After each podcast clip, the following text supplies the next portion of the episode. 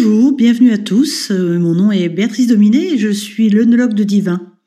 Aujourd'hui, euh, j'aimerais aborder notre premier podcast euh, sur un niveau d'initiation. Tout simplement parce que pour moi, c'est ma passion et c'est mon métier depuis des années. Mais souvent, les gens se demandent comment devenir, peut-être pas un expert, mais comment vraiment faire une dégustation? Comment euh, essayer de retirer des informations sur euh, ce breuvage que l'on apprécie euh, tous, avec modération bien sûr, mais qui peut paraître un peu mystérieux? Pourquoi se poser autant de questions? Pourquoi regarder la couleur d'un vin? Pourquoi essayer d'en reconnaître les odeurs et puis analyser le goût?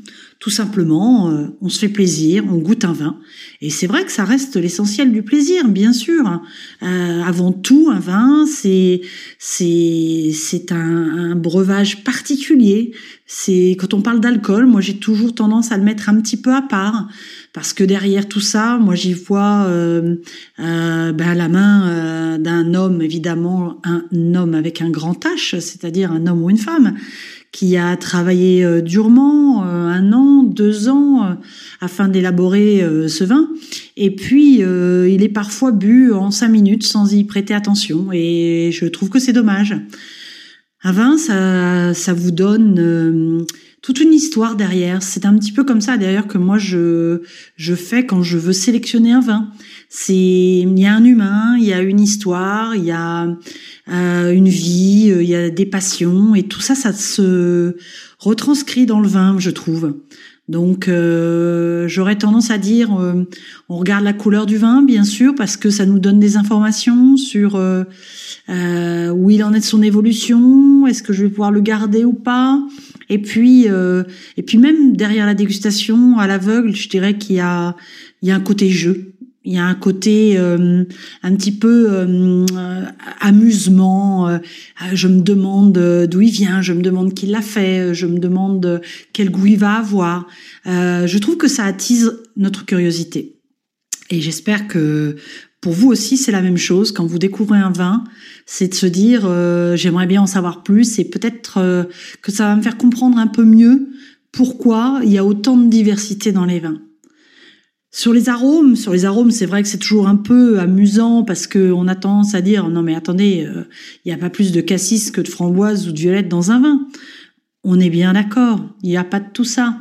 Mais euh, il y a des molécules aromatiques. Alors évidemment, c'est pas très fun, c'est pas très sexy, mais en tout cas, quand on sent un vin, ça nous rappelle des choses. Et c'est ça qui est le plus sympa. C'est ce côté euh, Madeleine de Proust. C'est euh, le lilas que j'avais quand j'arrivais chez ma grand-mère et, euh, et du coup je ressentais cette odeur et ça me replonge immédiatement dans ce lieu. Ça va être le meuble ciré qui avait aussi, et c'est souvent chez les grands-parents.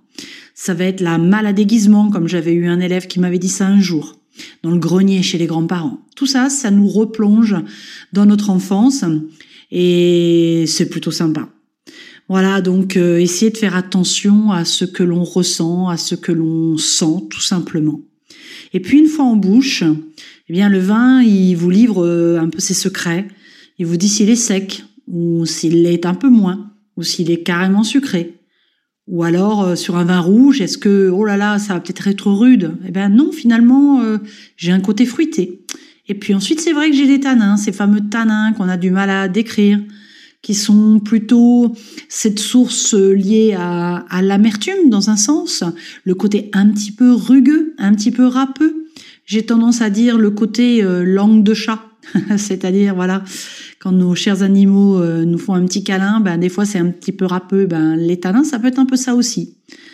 Donc finalement, juste en quelques minutes, j'avais envie de vous dire, le vin, c'est pas forcément compliqué.